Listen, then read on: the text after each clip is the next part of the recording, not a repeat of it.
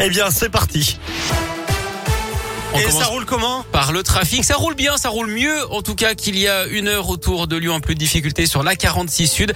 Ça s'est également fluidifié aux abords du tunnel Sefourvière dans les deux sens actuellement. Bonne nouvelle également, le trafic a repris normalement au TCL. Il avait été perturbé pendant plusieurs heures sur le métro D à cause d'une panne informatique et sur le métro A après un acte de malveillance. Tout est maintenant rentré dans l'ordre. En revanche, ça coince ce matin sur les rails dans les TER. Le système d'aiguillage au niveau de Vienne est en panne. L'axe Valence, Vienne, Lyon, Villefranche est très perturbé. Des TER sont retenus en gare.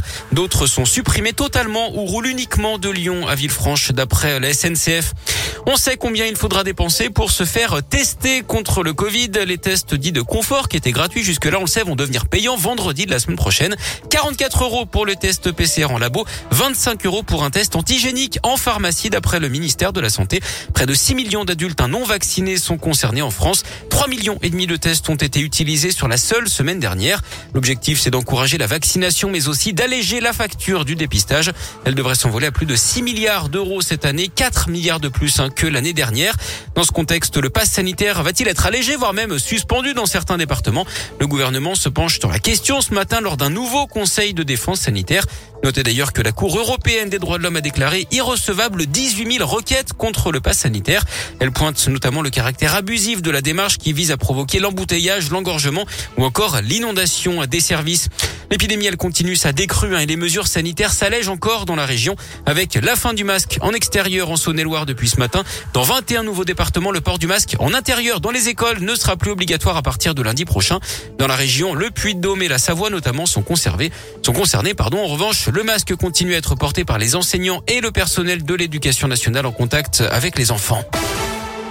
L'actu, c'est aussi cette grande manifestation nationale des sages-femmes ce midi à Paris avec une délégation lyonnaise dans le cortège.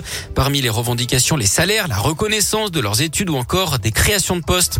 La lutte contre le trafic de drogue qui s'intensifie dans l'agglomération lyonnaise. Gérald Darmanin est dans le Rhône aujourd'hui à Lyon et à Givors.